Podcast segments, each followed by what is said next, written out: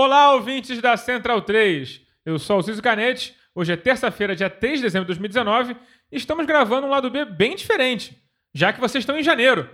E a gente quer curtir nossas férias de verão e vocês têm que ficar com o podcast, né? Então, para manter todo mundo feliz nesse acordo, a gente está gravando aqui em dezembro para manter o nosso feed bem alimentado, bem gordinho no mês de janeiro. Estou ao lado aqui dos parentes de sempre. Olá, Caio Belandi. Bom momento aos ouvintes, agradecer a presença da, da convidada que a gente está tentando trazer já há algum tempo, alguém que tem muita coisa para falar, não só de maré, de favela, mas enfim, de toda uma militância. Muito obrigado, Gisele. É, e fazer a piada que o Daniel fez em off, né? Vou roubar a piada dele, dizer que a gente está aqui fazendo banco de horas para o nosso recesso. Né? Então, toca aí o barco. Olá, Fagner Torres. Bom dia, boa tarde, boa noite a quem está ouvindo, independente do horário. Eu estou falando aqui, mas na verdade eu não estou. Enquanto você ouve, eu estarei em Havana, quem sabe, ou em Caracas, quem sabe, em algum lugar comunista ou próximo disso. Talvez eu esteja. Maricá? Pyongyang, quem sabe. Maricá? Maricá, quem sabe, né? Então, Maricá é o local mais provável, eu diria. Mas eu estarei. Itaipuaçu nessa época do ano é delícia. É, mas eu estarei em algum lugar, em alguma praia, alguma praia comunista, eu estarei. Mas é isso.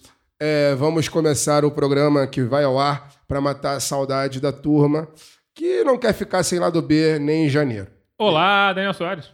Olá, bom momento a todos. Direto de alguma praia qualquer com, com uma água de coco na mão.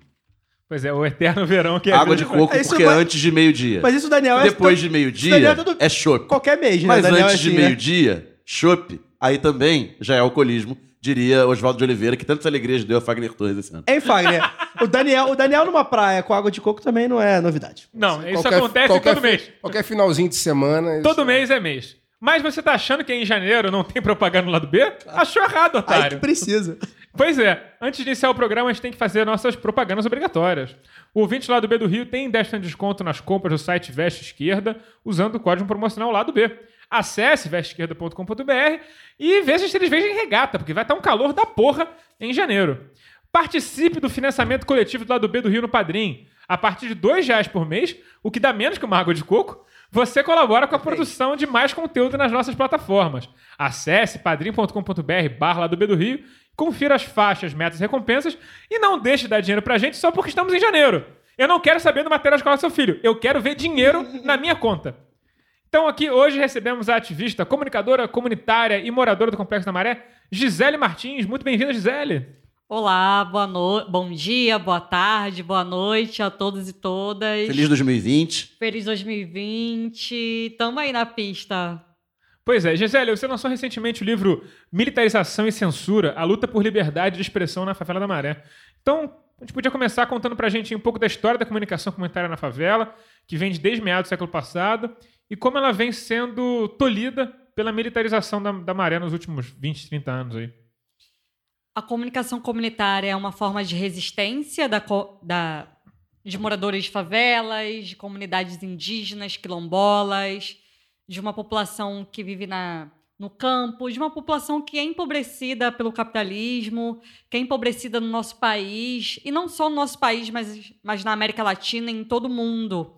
É uma referência, é uma forma e uma grande referência de fazer com que a gente tenha a nossa própria voz, de que a, de que a gente denuncie também as violações cotidianas que a gente sofre nesses locais empobrecidos e também é uma forma da gente se colocar, da gente também se descobrir o que, que a gente é, porque nossa história ela é abafada, nossa história não é contada, a nossa identidade ela é apagada pela mídia comercial, pela educação.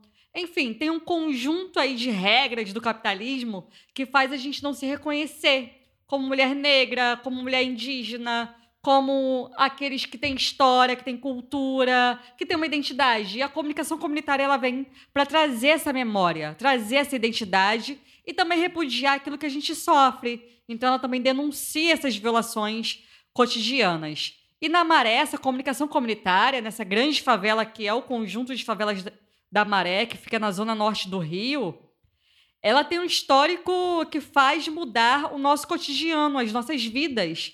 O que é uma comunicação comunitária, como o Jornal Cidadão, por exemplo, que funciona na maré há 20 anos, inventar uma palavra, que é a palavra mareense, na ideia das pessoas falarem: eu sou, eu nasci aqui, então eu sou mareense. Quem nasce na Tijuca é tijucano, quem nasce na Maré é mareense.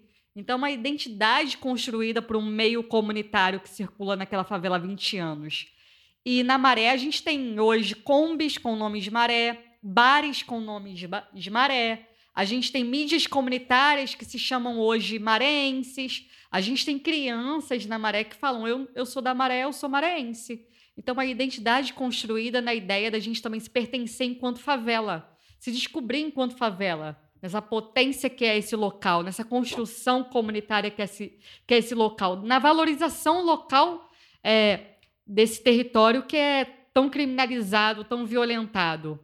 E aí, essa comunicação comunitária, por ser tudo isso, por resgatar nossa memória, nossa identidade e também colocar as violações cotidianas que a gente sofre pelo Estado, não por acaso essa comunicação ela é censurada.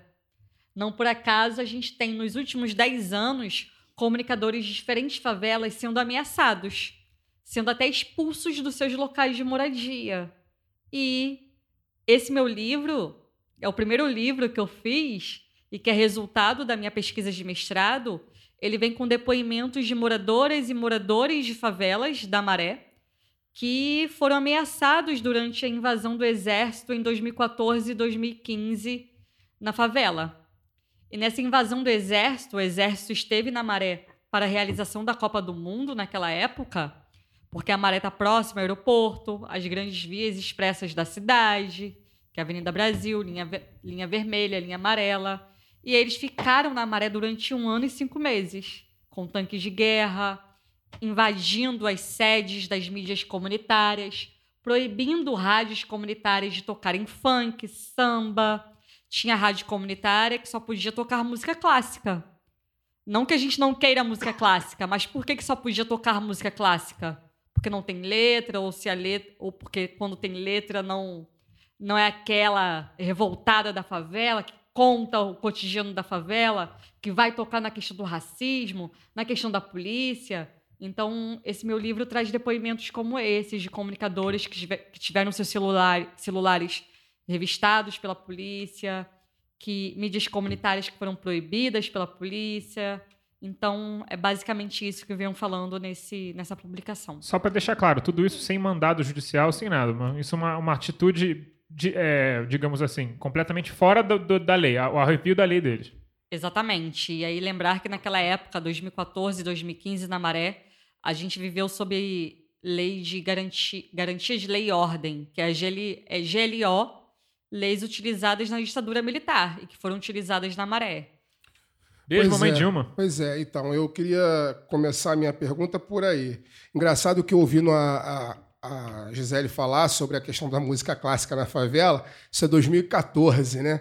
não é nada muito diferente de, do discurso do atual presidente da Fundação Palmares. Não sabemos se em janeiro ainda né? será, mas nomeado em dezembro. E nem o do secretário né? de Cultura. Não é nada diferente, né? É, é curioso que no período, entre aspas, e aí eu gosto sempre de falar aqui, quem me conhece, que já ouviu o programa há muito tempo, sabe que eu falo isso sempre, né?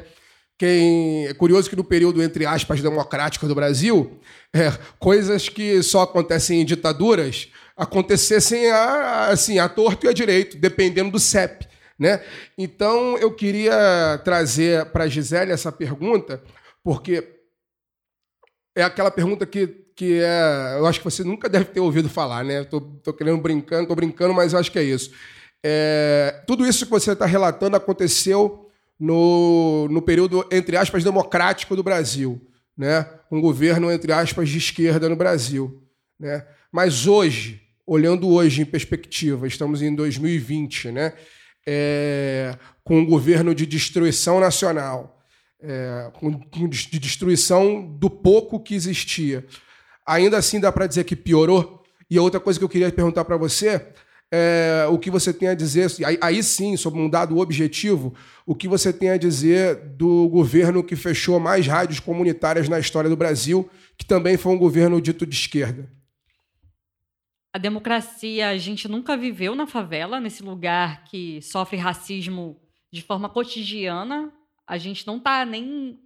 A gente não é nem considerado seres humanos. O que acontece ali, nesse lugar chamado favela e periferia, a sociedade nem se revolta.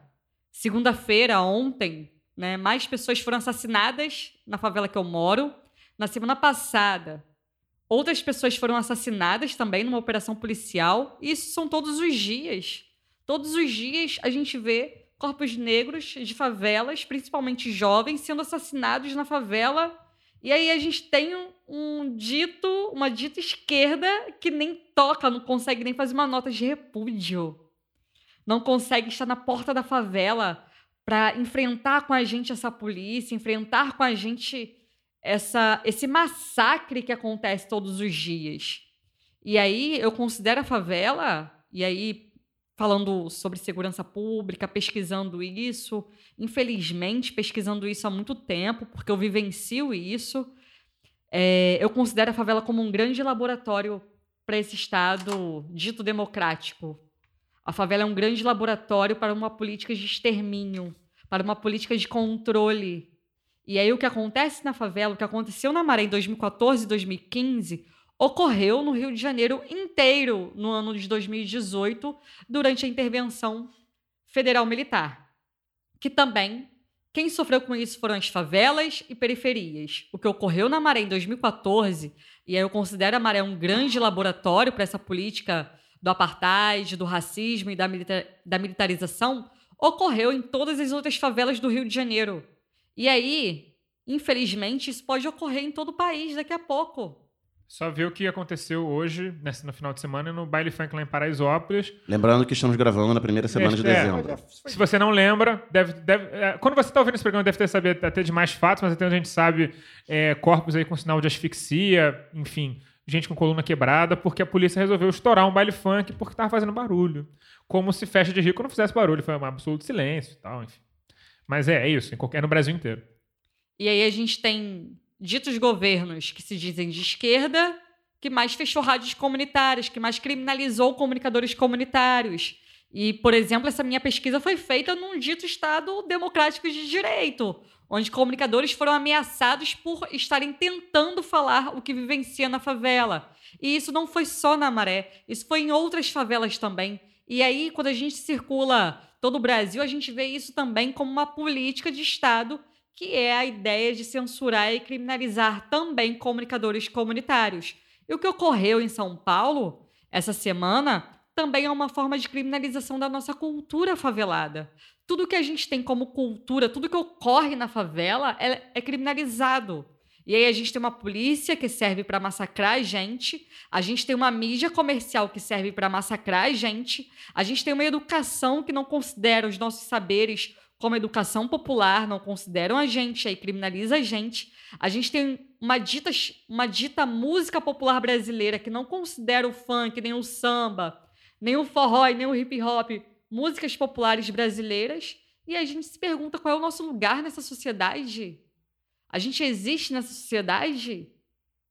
E aí, tudo isso se criminaliza a gente, e aí coloca estereótipos sobre os nossos corpos e ainda consideram a gente como inimigo da sociedade. E aí tem uma sociedade que aplaude a polícia batendo na gente, aplaude a polícia invadindo um baile funk, torturando aquelas pessoas, criminalizando aquelas pessoas e fazendo uma chacina como aquela é, em que nove pessoas, crianças e adolescentes, foram assassinados. Como é que pode uma sociedade ainda aceitar isso, né? E aí a gente fala, será que a colonização a tempos modernos? A gente passou aí períodos de escravatura, e aí vem a dita república, a dita democracia, e de novo são as mesmas populações massacradas.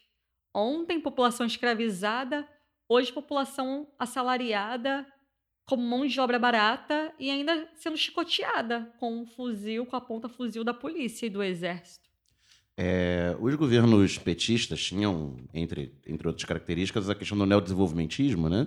E como, como estratégia, isso tinha, tinha dentro dessa estratégia o, o crescimento de um complexo industrial militar, reaparelhamento de forças armadas, lero-lero, e usaram, só que fizeram isso, empoderaram as Forças Armadas, né? De uma maneira. sem, sem fazer uma reforma das instituições que saíram da ditadura. Né? Então acabou essas operações todas de GLO no Brasil, Haiti, serviram para treinar e empoderar psicopatas como o General Heleno e, e outros que tais. E se, se, o General Heleno é um, imagina os coronéis majores e tenentes e soldados que foram treinados nessas é, operações. Dito isso, Gisele, a gente não lembra qual programa a gente chegou a, a falar sobre isso. É, Bolsonaro e Witzel, com um discurso fascista, de que vai te mirar na cabecinha. Que Dória ter, agora também. É, o Dória na, na campanha falou também de, é. de que a, com ele a polícia ia atirar para matar. É, um discurso abertamente violento, é, falando de, de morte. Abertamente mesmo. fascista. Abertamente fascista. Não, e falando de, de morte, né, de solução final pra, é. para, entre aspas, os criminosos. É, ainda assim, no Rio de Janeiro, Bolsonaro e Witzel foram muito bem votados em áreas de favela. Complexo da Maré, Alemão, Jacarezinho, qualquer favela que você quiser é, tomar como exemplo, as zonas eleitorais tiveram altos índices. Isso, por um lado, é uma questão de desespero né, da, da população encurralada pela violência, é, em que a polícia e bandidos são vistos como os dois lados, a gente sabe que são complementares, mas também tem a ver com isso que a gente está falando, de durante o período de, democrático, a ditadura continuou na favela, Nunca, nunca, a democracia nunca chegou na favela. Então, a pessoa, o cidadão comum da favela, ele olha para um discurso de que vai matar bandido e, e ele é vê nisso uma solução porque ele já está sendo alvo. É... A ditadura ela nunca acabou na favela. Tanto é que a gente tem governos, sejam eles de esquerda ou de direita, que assumem que a favela é um inimigo que colocam a gente como inimigo da cidade, como inimigo da sociedade e que colocam a polícia para controlar e matar a gente.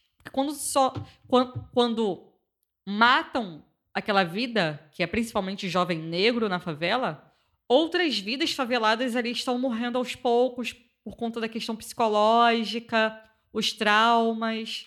Hoje a gente tem helicópteros atirando em cima da gente, que é o caveirão aéreo tem os helicópteros terrestres. O governador atual está é, tá trazendo técnicas de Israel, como sniper, drones também para matar essas vidas faveladas. É... Então a gente tem sim uma piora disso, de, dessa militarização, mas considerando que a gente nunca deixou de viver essa, essa ditadura, quando a gente tem, quando a gente olha para governos anteriores do Rio de Janeiro, a gente vê lá, Garotinho colocou, trouxe o primeiro caveirão é, para as favelas em 2008. Em 2008, os primeiros caveirões que vieram para a favela vieram do apartheid da África do Sul.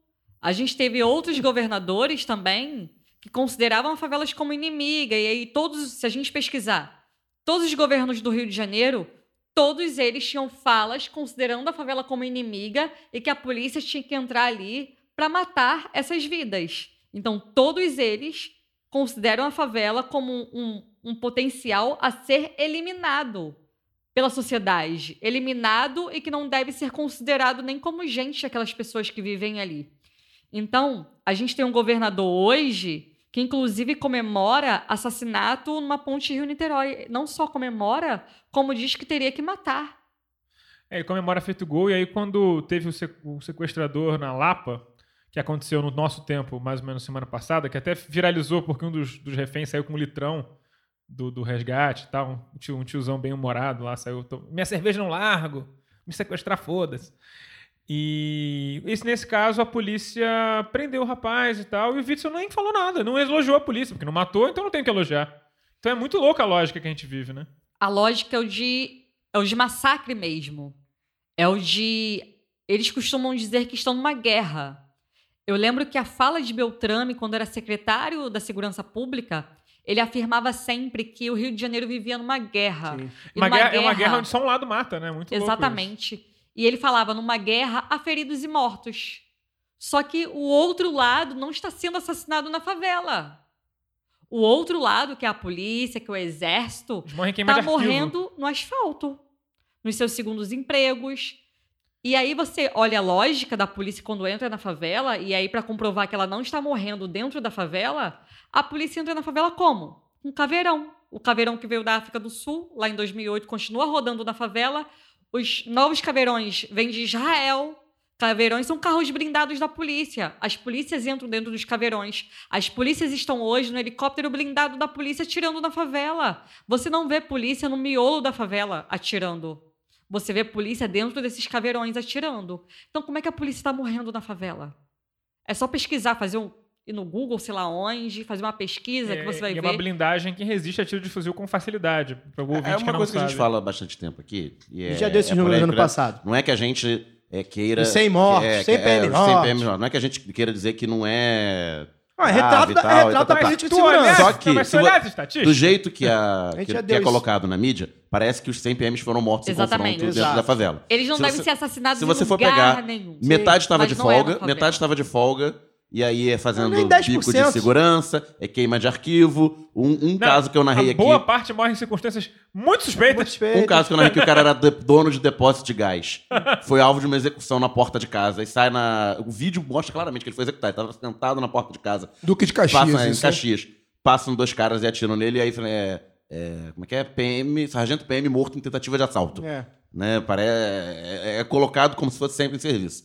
E só corrigindo, Gisele, ele aqui, 2008 já era governo Cabral. Então o primeiro Isso, caveirão é Cabral. 2002 Isso. que ainda é governo garotinho, e como você disse, aí só contextualizando para a audiência, é, eles eram usados nos guetos, blindados né, da polícia, eram usados para controle dos guetos na África do Sul Exato. do Apartheid. Isso, isso mesmo. Então já, tá, já é maior de idade o caveirão.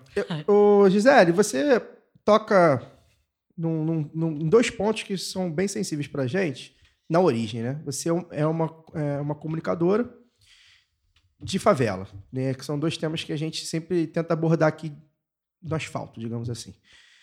Eu queria que você falasse pra mim, primeiro, contasse um pouco como surgiu a, a- a ideia de ser uma comunicadora comunitária, de, de ser alguém que quer falar é, da sua gente para sua gente, né? E como, como acontece também é, é, o intercâmbio entre informações de favela para favela, se há esse intercâmbio e se, se havendo, se é, como é importante, porque assim, é, a gente costuma contextualizar, nós temos muitos ouvintes fora do, fora do Rio, então a gente costuma dizer que a, a questão da maré é uma questão diferente da questão da Rocinha. Né? Dona Marta é diferente do alemão, que é diferente de Acari. Que é diferente. Então, assim, as favelas são muito reflexo também de onde, de onde elas, elas estão, né? das zonas onde elas estão. Então, eu queria que você falasse um pouco como surgiu, co- co- da onde você tirou essa ideia de, de ser uma comunicadora da sua gente para a sua gente, principalmente, e como é que é esse intercâmbio entre comunidades.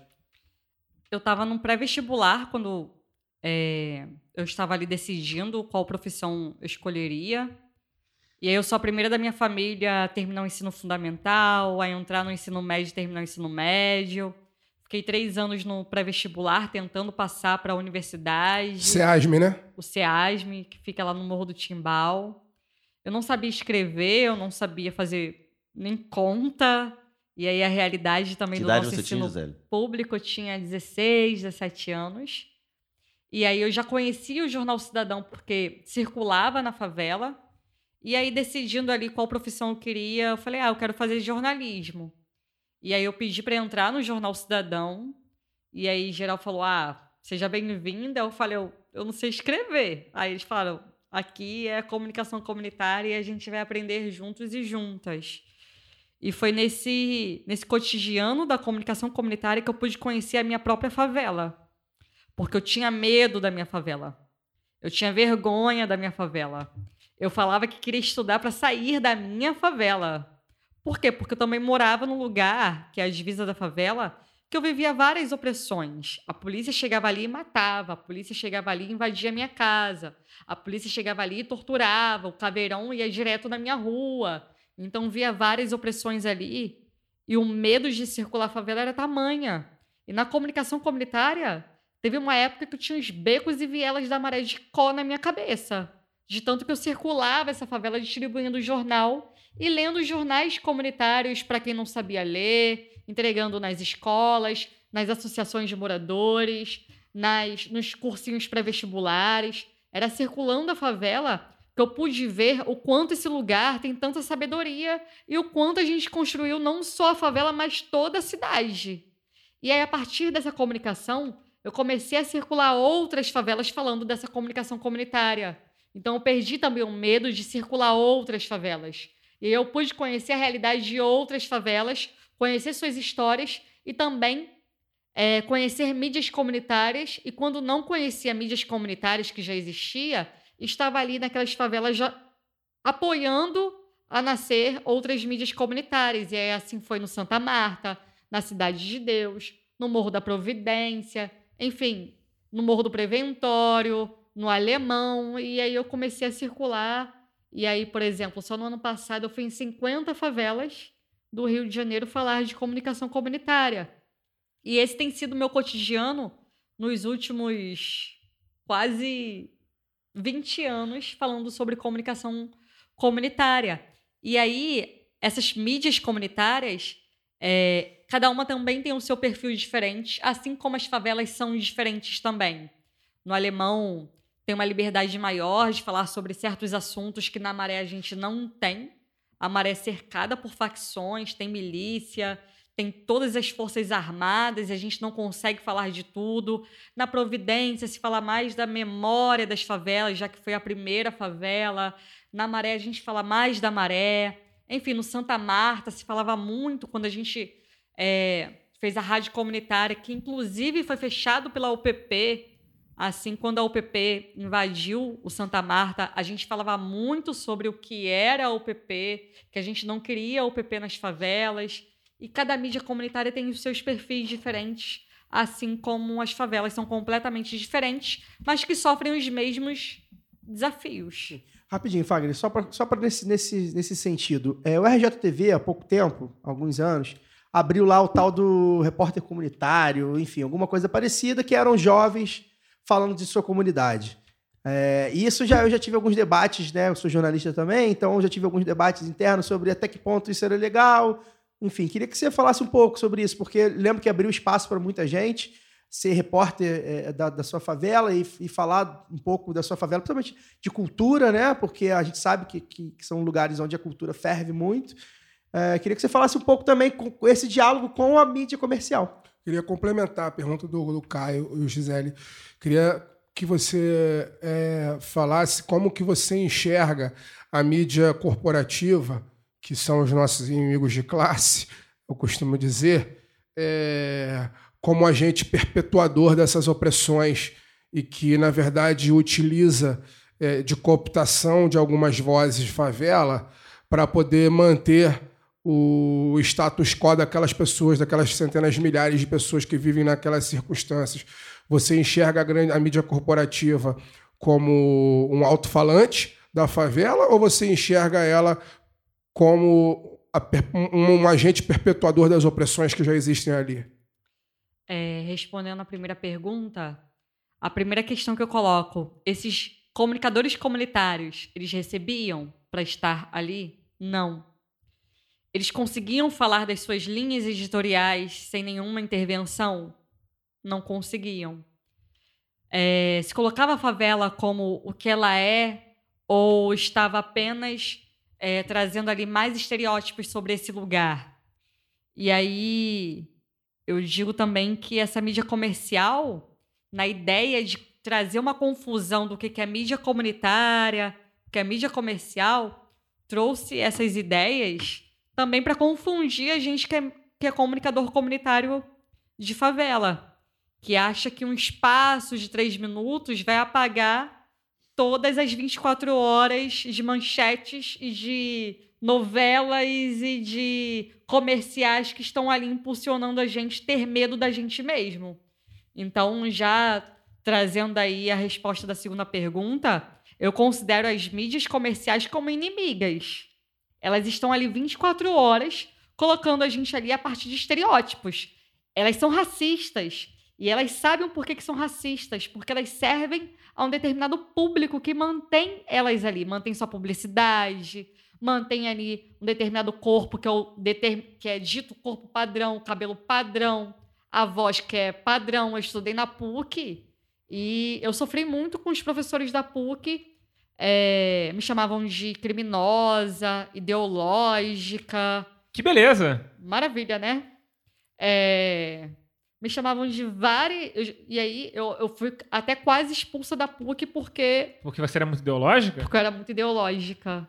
Porque eu falava do MST, porque eu falava que era nosso lugar, sim, que a gente deveria assim, ocupar determinados espaços, já que a gente nunca teve nem CEP, eu não tenho, eu não tenho endereço. Então eu não posso ocupar um prédio, eu não posso ocupar uma terra. Olha isso, a gente está numa dita democracia e eu não tenho nem endereço. Não, e você não pode nem falar isso sob, sob, sob risco de ser expulso da faculdade. Exatamente. Isso é porque eles são muito imparciais. Imparciais. E aí, inclusive, Inclusive. Eles não têm ideologia. não tem ideologia. Não, não tem ideologia. Inclusive, uma professora corrigiu a minha prova dizendo: você escreve bem, mas tirei ponto seu porque você é muito ideológica e parcial. Ela é imparcial. Ela é imparcial. E aí, é, eu considero essas mídias. E aí, eu, e aí, falando sobre o fato da PUC, eu lembro que uma aluna do Nordeste ela teve que assistir aulas para tirar o sotaque. Porque falaram que se ela trabalhasse em rádio e em TV, É, não ela não poderia ter o seu, a sua forma. O seu Orgânica dialeto. de falar. Exatamente. E aí a gente pergunta. Carioca, inclusive, não tem sotaque, né? Não, Não. tem sotaque, né? A gente não tem sotaque. Porra de Quem sotaque nenhum, caralho, Não, não tem sotaque. E aí consideravam as nossas formas de falar, que é Sudeste, como aquelas que são padrão. E aí a gente pergunta: que mídia é essa? Tornando a gente. colocando a gente dentro de um pote, dentro de um padrão que não é aquilo que o Brasil representa. Então, as mídias comerciais, que são donas de shopping, donas de lojas de roupa, donas de produtos aí, sei lá de quê, eu não considero elas como Sócias de banco. parceiras, não. Sócias de banco, que estão lá também dentro do Congresso, que são deputados, que são donos de fazenda, não consideram elas como parceiras. A gente tem que... Depois a gente constrói essas pontes aí. Deixa eu fazer uma É, pergunta agora. Só lembrando, porque a, a- a Gisele falou do SEASME, né, que o início da trajetória, é, parte do início da trajetória dela como militante, o SEASME, que é sempre bom a gente relembrar aqui, eu já falei algumas vezes em alguns programas, né? Mas o, o pré-vestibular, de onde saiu Marielle também, a irmã dela e etc. Né? Que se a gente for analisar os discursos de hoje, né?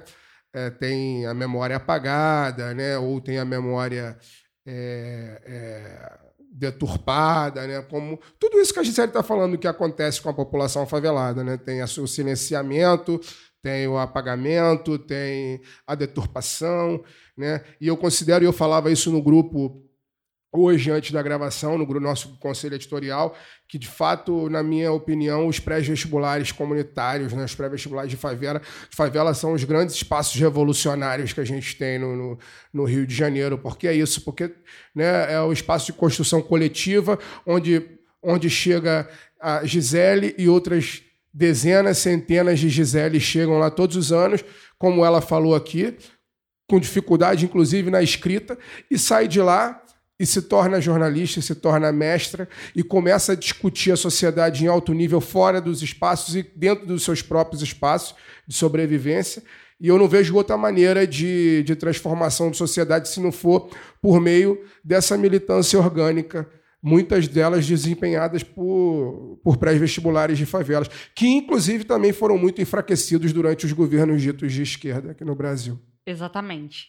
Ah, os pré-vestibulares fizeram a gente circular a cidade é, de uma forma que não fosse para trabalhar. A primeira vez que eu fui na Zona Sul para não ir trabalhar foi quando eu fui para a PUC. Primeira vez que eu fui na Zona Sul que não fosse para trabalhar ou acompanhar minha avó foi para estudar e num lugar completamente embranquecido que não me considerava como parte da cidade, que riam de mim, eu só ia com a mesma roupa. Primeira vez que eu fui na PUC eu fui de carona. Eu não tinha dinheiro para tirar xerox. Eu não sabia inglês, eu tive que trancar matérias porque tinha aulas em inglês. Isso no Brasil, no Rio de Janeiro. É... Tinham professores que falavam: O que, que você está fazendo aqui? Vai fazer jornalismo sem saber inglês? Aí eu falei: Precisa saber inglês? É... E aí falava. Enfim, falavam que e aí falavam sobre favela, e a favela sempre na página policial, sempre na página de segurança pública. Nunca colocava a favela num outro lugar, num outro lugar que é da cidade. Sempre considerava a gente como inimigo. E aí também sempre, quando falavam da maré, faziam questão de dizer que minha favela fedia, que o aeroporto internacional tinha que sair de perto daquela favela fedida. Aí eu falei, mas meu Deus, eu moro nesse lugar. Vocês não deveriam estar falando disso nesse lugar. Tem uma pessoa aqui que mora lá, e mesmo se ela não estivesse na sala, isso é racismo. E aí tem um distanciamento dessa cidade, né? É, é uma, são cidades completamente diferentes. É uma mesma cidade, mas com vidas completamente diferentes. Aliás, umas determinadas figuras são consideradas até vidas e as outras são consideradas não vidas. Estar na PUC foi muito traumatizante para mim, mas ainda bem que eu tive o um pré-vestibular que falou: Gisele, você tem que ir. Te deu a base, né? Me deu uma base. Emocional, inclusive, para aguentar isso aí. Emocional, política também, porque eu gritava na sala, e aí gritava literalmente, quando professores eram racistas na sala de aula, quando colocavam a favela só de forma estereotipada e na página policial e na página de segurança pública. Quase fui expulsa da PUC, mas foi feito um levante na PUC, movimentos sociais foram para a PUC também repudiar a ação de determinados professores que queriam me expulsar de lá. Enfim, é, os, os pré-vestibulares fizeram com que vidas e mais vidas de favelas e periferias circulassem essa cidade e não foi para trabalhar. Isso é algo muito simbólico. Eu sou a primeira da minha família a entrar numa universidade, a terminar com muita dificuldade uma universidade. E aí eu acordava quatro horas da manhã, enfrentando tiroteio, enfim, enfrentando caveirão. E aí fizeram a gente também ter o sonho de ter mestrado, de escrever um livro, de circular a cidade, de conhecer a cidade. Isso é muita coisa. Que pena que ainda somos um, né? Um em um milhão. Que pena que eu sou a única da minha família. São 100 pessoas da minha família. E aí o porquê que esses ditos governos de esquerda esconderam esses pré-vestibulares? Esconderam essas mídias comunitárias?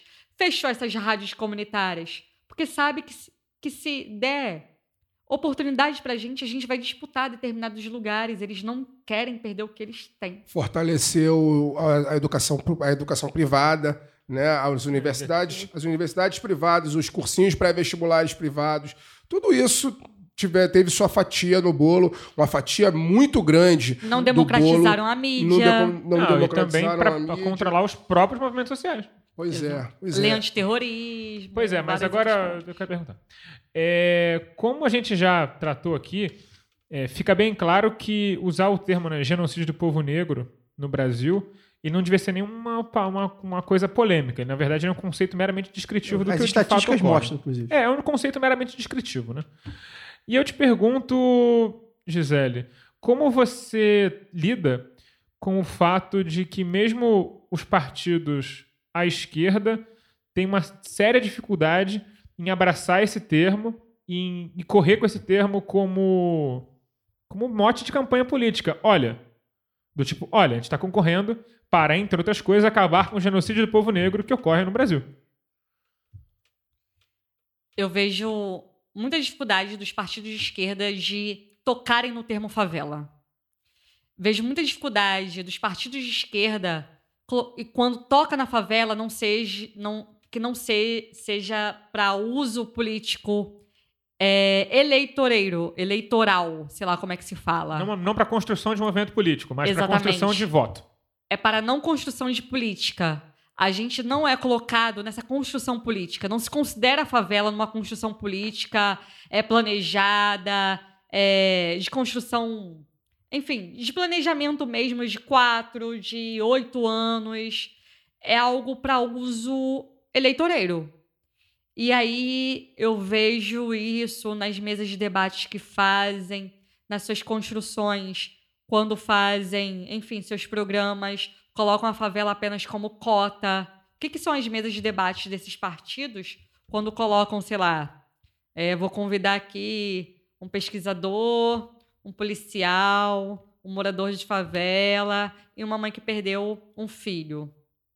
Por que, que essa mesa? Porque quer ter a fala de cada um como se cada um ali tivesse uma sua representação, na sua representação falando sobre a favela. Mas por que, a favela não pode ser favela na sua revolta, no que ela é? Por que, que a gente precisa desses partidos também ditando as regras pra gente? O que, que é partidos de esquerdas, por exemplo, e aí, para não ficar tão vago o que eu tô falando, dizendo pra gente, por exemplo, querendo entubar no movimento de favelas, no movimento de mães e familiares, que a gente tem que considerar a polícia, que a gente é muito sectário por ser contra essa política de segurança pública, é, porque a gente só diz que a polícia está matando e que, e que também tem uma política de segurança que está matando e a gente não quer diálogo com a política de segurança. E a gente pergunta por que, que a gente vai ter, por que, que a gente vai ter diálogo com uma política de segurança pública que não quer diálogo comigo? Ele está matando na É, favela. mas qual seria essa lógica? Do tipo, olha, é, a sua proposta de segurança pública aqui propõe matar muitos de nós. E a gente quer que mate nenhum. Então vamos chegar no meio termo, você mata só alguns? Essa é a lógica dessa gente? Essa é a lógica dessas Ah, legal. pessoas. E é uma lógica que também abafa aquilo que a gente está tentando pautar, é, não só na favela, porque pautar na favela também é muito difícil, mas pautar também nos partidos de esquerda ou na esquerda tradicional aí do asfalto e também para toda a sociedade. É, eles não tocam no termo, não tocam no termo genocídio porque eles têm dificuldade com isso. E quando se tem dificuldade de tocar na questão racial e do genocídio e da favela e da política de segurança, a gente pergunta: eles querem acabar com isso ou eles querem manter um diálogo para poder vencer a eleição? Ou seja, eles querem dialogar com um pouquinho de cada para vencer uma eleição ou querem uma ruptura de fato com os- esses tais poderes que estão aí matando a nossa população? E aí não, não se tem como não tocar nisso quando a gente está em 2019 e a gente tem mais de 1.800 pessoas assassinadas no Rio de Janeiro como autos de resistência. São os piores números dos últimos 20 anos. Isso aparece aonde? Quem está combatendo um governador e uma política de segurança que está aí matando os nossos? Quem está aí também cobrando do judiciário as investigações desses casos? É um em um milhão dos casos que são investigados. E aí, por isso, a gente tem essa política que está aí matando na favela, porque ela está se sentindo livre para matar os nossos. Só para anotar aqui um dado estatístico, a taxa de resolução de homicídio no estado do Rio de Janeiro é, chega a incríveis 6%. 100%. Fagner? Não, Não, acho que é o é só Caio, que- depois o é- Daniel, depois sou eu. Não, é que eu queria, na verdade, nem mudar, acho que o assunto é pertinente também. Você, eh, Gisele, é uma ativista da causa palestina. Eu, eu te acompanho bastante no WhatsApp, é uma, é uma causa que, que lhe é muito cara. E a gente. Posso perguntar antes, só pra fechar É, o... pois é, então É. per- pergunta antes, é que eu queria fazer É. essa pergunta para fechar. É, só para ver como é que é, saber como é que a Gisele vê o papel da- das igrejas, sobretudo as neopentecostais, né, que são muito fortes na- na- nas áreas de, de favela, no Rio de Janeiro, e como a gente dialoga com uma população que, que às vezes tem seu único local de acolhimento né, na, na igreja e acredita em tudo que o pastor fala e, e vê quem fala em contrário como demônio, como é que é a estratégia de diálogo. Aliás, aproveitando que o Daniel falou da igreja neopentecostal, a- por tudo isso que a, a Gisele falou aqui anteriormente, a Pontifícia Universidade Católica está precisando um pouquinho de um, de um pouquinho de teologia da libertação lá no- na- entre os seus professores. Parece hein? que sim. Parece que muita. Pelo menos um pouquinho. Está desequilibrado, pelo visto. Bem, sobre as igrejas. É, a gente passou aí por um período de governo dito de esquerda, que massacrou as favelas, os, os, os cam- o campo, né? É, os movimentos indígenas, quilombolas, as periferias, enfim, toda a população que é empobrecida, trouxe mega eventos, é, vários mega eventos. Foi o período que mais tivemos mega eventos aqui no, no Brasil e principalmente no Rio de Janeiro que também vieram muitos impactos para a gente é, nas favelas, nas periferias. E foi um governo que mais quis esse lado de tornar o Brasil grande referência na economia, nas empresas, mais uma referência para fora do que para dentro, para sua própria população. Um governo de esquerda que não colocou como prioridade continuar com seu trabalho nas periferias, no campo, é, nas favelas, mas um governo que atuava mais para fora do que para dentro. E quando atuava dentro da favela, era na retirada de direitos já conquistados retirada da educação, da saúde, da moradia. A gente teve no Rio de Janeiro as piores remoções dos últimos anos, né? Nos últimos anos tivemos as piores remoções, 77 mil pessoas removidas de suas casas no Rio de Janeiro. A gente teve a militarização das favelas, 44 favelas militarizadas no Rio de Janeiro, tudo isso com aval do governo federal, ou seja, a gente teve aí uma presença desses governos na retirada de direitos na favela e não ali disputando ideologia, disputando uma política, disputando o que é parcial, do que é imparcial, do que é direito, do que não é direito disputando aqu aqueles ideais nossos de movimentos sociais. Então, esse esse governo com a sua esses governos com as suas presenças na retirada de direitos, que muitas das vezes a gente fala ausência, né? A ausência do Estado, ausência dos governos, mas o governo está ali presente, os governos estão ali presentes, o Estado está presente nessa retirada de direitos. As igrejas é, viram ali que podiam tomar as ruas desses lugares empobrecidos. Viram que tinha uma população ali empobrecida, é, sem qualquer tipo de direito, psicologicamente muito abalada pela militarização, é, por perder a casa, por perder todos os tipos de direitos. E hoje a gente tem pelo menos uma igreja a cada rua da favela. E aí elas estão ali ouvindo a gente, estão ali dando um microfone na nossa mão, ensinando o que é oratória, empoderando essa população na sua ideologia, que não é na nossa, mas, mas ela está ali do lado daquela população que está ali pedindo socorro, porque ela não tem qualquer tipo de direito. Então a igreja está ali abraçando e, ao mesmo tempo, tornando. Manipulando, né? Manipulando essas pessoas ali para serem fascistas, para reproduzirem o racismo, para reproduzirem diversos tipos aí de estereótipos que deveriam ser combatidos por essa própria população, já que tudo isso é contra ela própria. Então, nessa ausência aí de uma disputa ideológica dessa esquerda que estava na favela assim, militarizando, removendo, é, vieram esse projeto político aí, neopentecostal, que é um projeto político também, ideológico, que tem sua parcialidade e que está ali. É por isso que ganha um governador como o Witzel, que ganha um Bolsonaro, é por isso que ganha essas um Crivella. Por quê? Porque tudo isso está sendo implementado ali naquelas igrejas que a esquerda não consegue também entrar. Porque quando a esquerda fala dessa população favelada, começa a apontar vários estereótipos também sobre essa população empobrecida e não consegue abrir o diálogo. O que é quando ganha Bolsonaro, é, a galera aí da esquerda tradicional chamando a Eu sou de esquerda, eu tô falando aqui da esquerda, mas eu também sou de esquerda. A gente, a gente entende. Partidos gente, institucionais. É. Né? A gente tem que a gente tá falando da esquerda, né? a gente sabe, as pessoas, o ouvinte sabe de quem a gente está falando. Nesse e caso aí, é bem claro. Sabe, né? E aí, o que, que é a galera chamando a gente de fascista?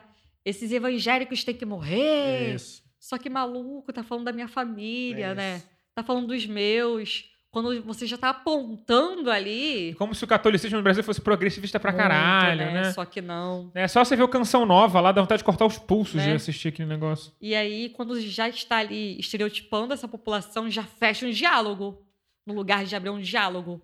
Tá aí o diferencial da comunicação comunitária e é por isso que eu defendo tanto a comunicação comunitária porque a comunicação comunitária vai ali uma vez, entrega um jornal. Tá ouvindo, vai ouvir Sabe um dialogar, monte de né? coisa. Vai ouvir um monte de coisa que você não gosta. Na segunda vez, você vai com outro jornal. Na terceira vez, você já abre um diálogo. Na quarta vez, você já até consegue falar com aquela pessoa que antes estava ali derramando um monte de coisa na sua cabeça, que não é afim de direitos humanos, que direitos humanos é isso, que não sei o quê, blá blá blá. Na quinta vez, você já consegue abrir um diálogo tranquilo já não está mais te atacando. E aí, comunicação comunitária é esse trabalho. E é por isso que a gente é censurado na favela, porque a gente está fazendo esse trabalho. Porque a gente está disputando ideologia nesse lugar empobrecido. Gisele, você falou agora de Comissão de Direitos Humanos. Você falou de direitos humanos, melhor dizendo, né? A gente está gravando o programa na primeira semana de dezembro. O programa está indo ao ar em janeiro. Já, já se passaram um mês é, do, do da chacina de Paraisópolis, né, é, para quem está ouvindo o programa, e, e você fala agora de direitos humanos, um, um, um momento em que morrem né, nove pessoas asfixiadas, né, com sinais de tortura, inclusive, é, num momento, num, num, num ano onde a gente teve crianças que foram assassinadas por policiais, né? Teve o caso da, da, da menina Ágata, né? Tem o caso do Evaldo, que sofreu, que tomou, é, tomou 81 tiros, mas na verdade, estava vendo o professor Vladimir Safatli falar né, é, há pouco tempo, ele recebeu, ele recebeu um relatório de uma comissão de direitos humanos apontando que não foram 85 tiros que o carro 81 tiros que o carro levou, foram 275 tiros que aquele carro levou. É, 81 foram acertos, né? É. Então, é, eu queria que você falasse duas coisas, né? É, primeiro que eu acho que uma mídia corporativa que diante desse cenário, né, não interrompe sua programação tradicional para falar sobre o que é direitos humanos, sobre a ótica correta do que é direitos humanos, de modo que a população entenda que direitos humanos é, é um conjunto de, de, de normas fundamentais para garantir a vida humana, a dignidade humana. Né? Uma mídia que não se propõe a isso é, de fato, uma mídia inimiga da sua população. E o segundo, eu queria que você falasse um pouco sobre a sua experiência como, como militante da Comissão de Direito, na Comissão de na, na verdade não é militante, é trabalhadora, né? Como profissional, como trabalhadora da Comissão de Direitos Humanos da Assembleia Legislativa né, do, do Estado do Rio de Janeiro. Você está tá trabalhando com o mandato da deputada Renata Souza. Né? Queria que você falasse um pouco sobre a sua experiência no atendimento das pessoas que têm os direitos humanos violados no Rio de Janeiro. Na comissão eu tô lá, vai fazer três anos, agora em fevereiro. São três anos que eu atendo pessoas que são iguais a mim, que sofrem o mesmo que eu. O que é, por exemplo, atender pessoas que estão sofrendo operação policial. E aí tem dia que eu não consigo estar na comissão porque eu estou sofrendo operação policial. Segunda-feira mesmo teve uma grande operação policial na Maré que eu não consegui ir trabalhar. E no outro dia eu estava indo atrás dos familiares que foram vítimas da maré da operação policial para eu atender na comissão. O que é ter pessoas da minha família assassinada e aí eu lembrar dos atendimentos que eu também faço das pessoas que são assassinadas nas favelas por conta de operação policial. E aí eu atendo essas pessoas também. Então, quando eu estou atendendo na comissão, eu vejo as pessoas que são iguais a mim, que estão sofrendo o mesmo que eu, as mesmas faltas de direitos, que estão sofrendo psicologicamente. Hoje atendi uma mãe de vítima que chorou muito, falou que estava precisando de todos os apoios possíveis, que foi numa delegacia denunciar e ela mostrou o áudio do delegado dizendo que ela tava, não ia conseguir nada, que o filho dela não era nada, e que se ela estava afim de dinheiro, ela ia morrer seca e que daqui a 20 anos ela não ia conseguir justiça alguma no nome do seu filho. E aí a gente, e aí pensando, ela ela teve o filho assassinado há uma semana. Ela foi numa delegacia buscar o seu direito, fazer seu depoimento, né? Tá escrito lá no site para fazer depoimento, né? Procure uma delegacia. O delegado fala isso para ela. E aí ela chega na comissão sem nada, pedindo qualquer tipo de apoio e todos os apoios possíveis. E aí a gente vai atrás de atendimento psicológico e aí lembrar que a saúde está falida e não é à toa, é parte do genocídio, já que a gente está falando de direitos humanos e genocídio. E se aí a saúde mental, as pessoas se matam mais também, ajuda, né? Exatamente é, na intervenção do ano passado, de 2018, do ano retrasado, é, aumentou a procura de moradores de favelas a atendimento psicológico. Por quê? Porque essas favelas estavam sofrendo com a militarização cotidianamente tanque de guerra, helicóptero. E aí, quem a gente atende na comissão? É uma população negra, principalmente mulheres, que estão buscando atendimento para si ou para outras pessoas de suas famílias, ou seja, a mulher na linha de frente, sempre procurando atendimento para si ou para alguém da família.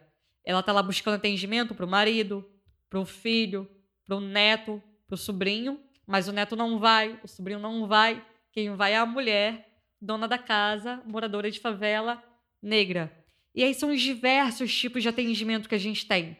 Desde a violência policial, mais da violência sexual, é, gente que está sem conseguir atendimento em hospital e precisa operar, e aí a gente encaminha para ser logo atendido e fazer logo a cirurgia. É na educação pública, é casos de racismo religioso, enfim, é transporte público, e aí a gente vai buscando os nossos parceiros para dar encaminhamento nas va variadas, nas mais variadas, enfim, violações. E aí não é uma tarefa fácil, porque cada atendimento é diferente do outro. Então a gente vai aprendendo ali também, vai buscando ali apoio, não é uma tarefa fácil. E o que eu venho tentando fazer na comissão nesses três anos é trabalhar exatamente o que você falou: os mais variados temas de direitos humanos, tentando fazer com que as pessoas entendam e tenham ideia do que a gente vem fazendo na comissão. Então, junto com o Leão, a gente inaugurou Relatos Humanos. Eu pego as histórias da comissão de atendimento e transformo em, em contos. E aí é publicado no site e numa cartilha que a gente distribui nas escolas, nas ruas, nas universidades, nas favelas. E aí são contos com cinco linhas, dez linhas, falando sobre saúde, educação, contando os relatos e aí trocando, óbvio, que o nome da pessoa, é, o local, é, na, na ideia de transformar aqueles relatos humanos mesmos, é, para as pessoas entenderem que o que elas passam é o que é o direito humano, é, ou é a falta do direito humano. Então, é um trabalho assim básico e que aí eu consegui juntar a comunicação comunitária, a sensibilidade e essa é, esse nosso trabalho da Comissão de Direitos Humanos. É, o Leon é esse amigo que a gente fala aqui toda semana, que é o, o cara do Domingo é Dia de Cinema, tá? Só para quem tá ouvindo saber. A gente é, traz ele aqui também, né? A gente tem, é, eu já falei com ele que ele tem que vir aqui um dia, mas, mas ele é tímido. Embora ele se pareça com o Ricardo Darim, ele é tímido. É, o, o, só uma pergunta retórica, retórica. A comissão dá conta da quantidade de atendimento que tem para fazer e o número de pessoas que tem lá, e, e se, a, se, as pessoas que quiserem colaborar com a comissão, se pode e como deve fazer. A gente tem uma equipe de mais ou menos 15 pessoas. Só em 2019 foram mais de 600 casos. É, casos novos. E tem os casos que a gente continua atendendo. A pessoa retorna mais ou menos quatro vezes. Hum. Porque tem gente que vai lá, eu preciso de uma identidade, eu não tenho documento. E aí a gente consegue tirar o documento, junto, marcar atendimento, tudo. Aí a pessoa fala, ah, mas eu agora preciso do CPF.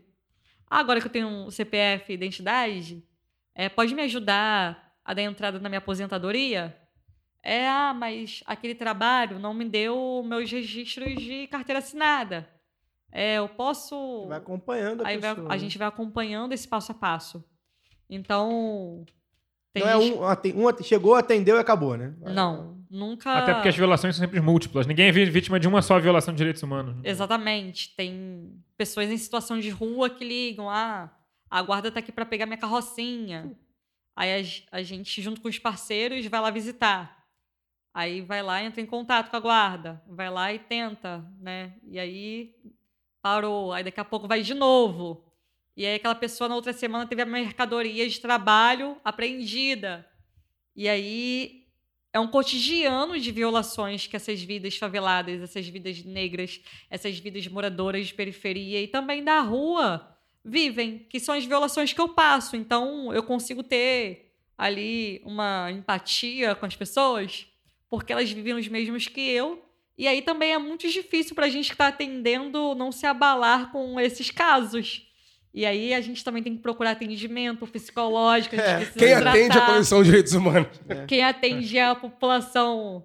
E aí, que bom, né? A gente lutou muito também por isso. Que bom que é a gente atendendo, porque a gente vem de um outro lugar. E aí, facilita também esse contato que a gente tem com a favela, esse contato que a gente tem com o movimento social, de trazer as pessoas, de acompanhar essa atenção. E não é muito fácil, porque aí, por exemplo, trabalho na comissão de segunda a sexta, mas aí o celular toca de domingo a domingo. Então tem que ter também uma organização dessa equipe. E aí essa equipe dá conta. A gente tenta, foram mais de 600 esse ano. Aí eu falo, meu Deus, foram mais de 600. E, e aí é o telefone que não para, as pessoas vão lá 24 horas e procuram, e aí é todo dia uma construção dessa comissão também. Como é que as pessoas se aproximam para ajudar? E se, po- se pode fazer isso, né? não sei. Pode estar lá, pode visitar a gente. Se quiserem visitar a gente também é muito bem-vindo, porque a gente também precisa abrir esse espaço. A gente tem o comissões de portas abertas, então universidades, escolas, pré-vestibulares, pessoas no seu individual que querem ir, pode ir lá também. Uma coisa que a gente precisa muito é de apoio de organizações ou movimentos que trabalham com a questão da psicologia, da terapia. Isso é extremamente importante. Bom, como o nosso tempo está Ah. absolutamente estourado, a gente vai prometer que a gente vai trazer a Gisele de novo fazer um programa só sobre a Palestina. Isso. E a gente vai encerrar o lado B por aqui. Esse foi o lado B do Rio número 132. Estamos em todas as redes sociais, inclusive no YouTube. E eu espero que em janeiro o Caco já tenha editado os Já vai vídeos. estar, já vai tá. estar. E a gente tenha conseguido alimentar o YouTube e tal, porque eu- eu já fiz o mais difícil que é gravar. Então eu espero que o editor edite, não é mesmo? É, Gisele, muito obrigado. Quem quiser comprar seu livro, como é que faz? Quem quiser te seguir nas redes e tal, como é que faz? É, quem quiser comprar o livro, é só mandar um e-mail para amareense.gmail.com ou me procurar lá no Facebook, tá? Gisele Martins. Gisele com Z, G-I-Z-E-L-E Martins. É, espero voltar para falar da Palestina, para falar da África do Sul, para falar do Equador, da Colômbia, Tanta do coisa, né? Esses países aí que eu estive visitando depois que fui conhecer a Palestina, porque fui descobrindo aí que não é só eu, Gisele, que sofro com a militarização na favela da Maré. A metodologia vem de longe. Vem de longe, a gente precisa combater. Se eles internacionalizam a militarização, o racismo e a apartheid, a gente precisa também internacionalizar essa luta. E a Palestina é especial, me trouxe muitos conhecimentos e conhecimentos que precisam ser passados. São muitas coisas parecidas, só que lá, óbvio, o apartheid é muito mais marcado, o É, racismo institu- é, é marcado, institucionalizado. Né? é institucionalizado. É, as pessoas lá são literalmente cidadãos de segunda classe, né? Exatamente. E aí espero voltar para falar aplicação desse literal lugar. da palavra literalmente. É. Literalmente. É um literalmente aplicado literalmente, pra deixar É isso isso. claro. Favela resiste, Palestina livre. Gisele, você falou do projeto Humanos, que é publicado no site. Qual site? Qual? Re- Não, Relatos humanos. Relatos humanos. Projeto Relatos Humanos é do. Ivan. É, isso, Relatos Humanos. É publicado lá na página da Renata Souza e dos anos anteriores na página do Marcelo Freixo. Tá. É, bom, nossa luta sempre vai ser internacional. Internacionalista. Boa noite, Daniel. Boa noite a todos e vou me recolher agora porque o sol tá quente para tomar o chopinho da noite. Boa noite, Fagner. Dois, dois, duas dicas culturais, então, que tem a ver com o programa. Né? Já que falamos de remoções, uma das, viola, uma das violações de direitos humanos. É um filme que eu já citei aqui nos primórdios do lado B. Olímpia, sobre as remoções que foram feitas para a Olimpíada do Rio de Janeiro 2016.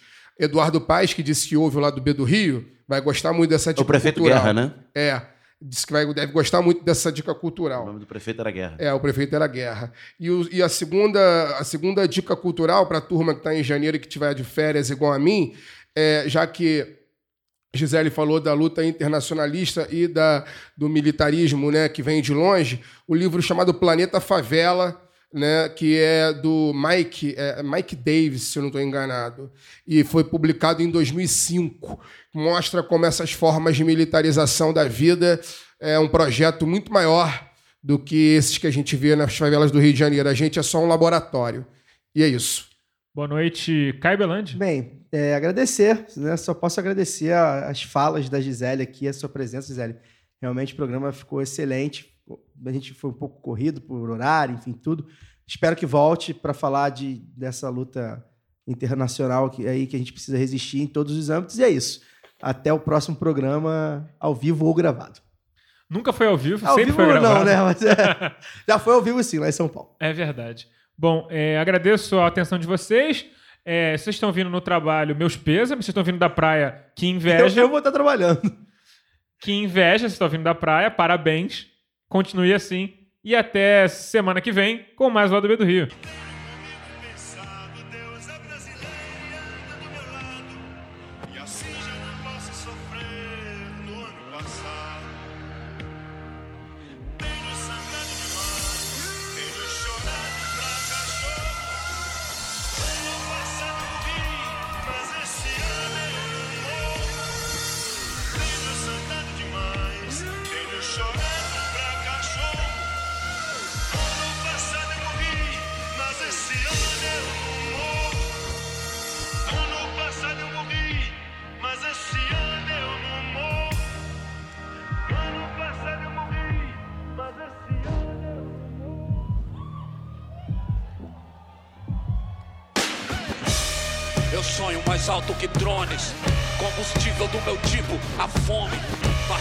Como um ciclone.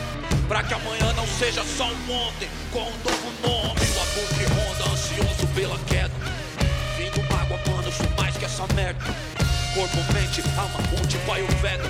Estilo água, eu corro no meio das pedras. Na trama, tudo, drama, tudo, eu sou um drama, tudo. Com clama se afastar da lama enquanto inflama o mundo. Sem melodrama, busco só usando em curso. Capulanas, katanas, busca nirvana, é o recurso. É o mundo cão pra nós, perdendo é opção, certo?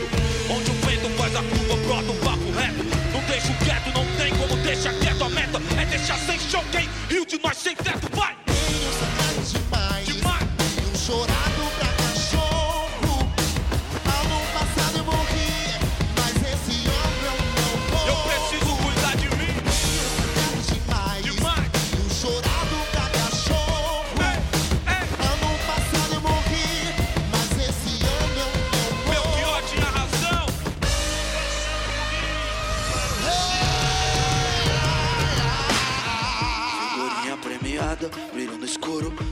quebrada, avulso.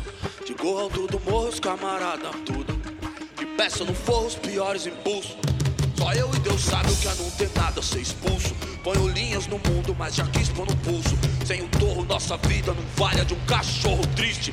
Que hoje cedo não era um hit, era um pedido de socorro. Mano, rancor é igual um tumor, envenena a raiz. Onde a plateia só deseja ser feliz. Uma presença aérea, onde a última tendência, depressão com aparência de férias. Pô, pode odiar o diabo é mal Isso é livre do inferno, e vem à tona que o mesmo império canalha que não te leva a sério, interfere pra te levar à lona. Revide